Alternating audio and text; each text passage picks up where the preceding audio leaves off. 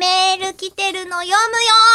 うん中村さん割とそのお始まり好きよねうん、そうしておかないと、吉田さんが喋りたいことを喋り始めるんじゃないかと思って。似たような感 じは確かあにの、私の中でビーチフラッグの気分ですから。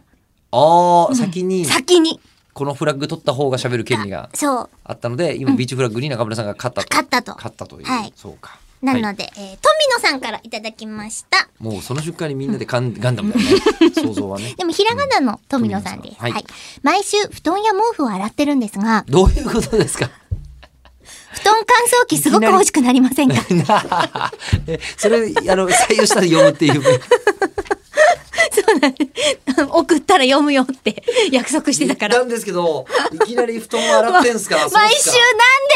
んでいや、洗いすぎじゃない毎週布団や毛布洗ってるんですがまでは、もしかしたら仕事の可能性もあるなと思ったんですけど、布団乾燥機すごく欲しくなりませんかの時点で、わあ、絶対これ自分のって。でも私もすごいあ合うから、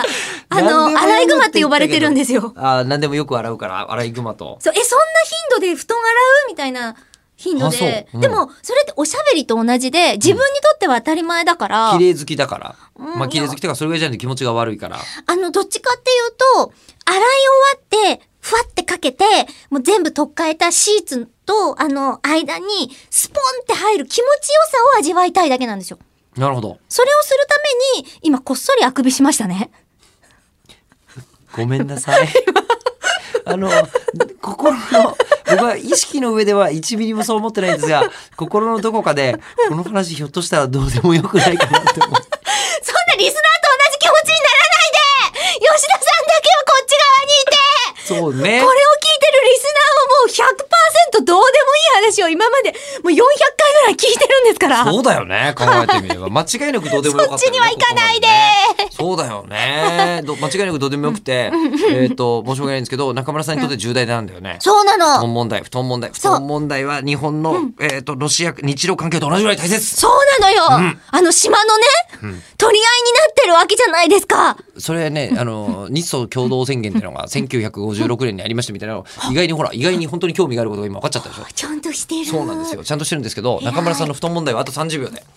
ね重要な問題重要な要人との時間がそんな取れると思うな短くまとめろうんえっとだ別に僕は関係ないんですけどね 立祖学校外交とは全くだから布団乾か燥機すごく欲しくならないかって富野さんが言って るよねでそれに対して中村さ んもわかる布団乾燥機欲しういちだ乾かしてるもん乾燥させてるでも持ってるってことですかえっと頑張ってる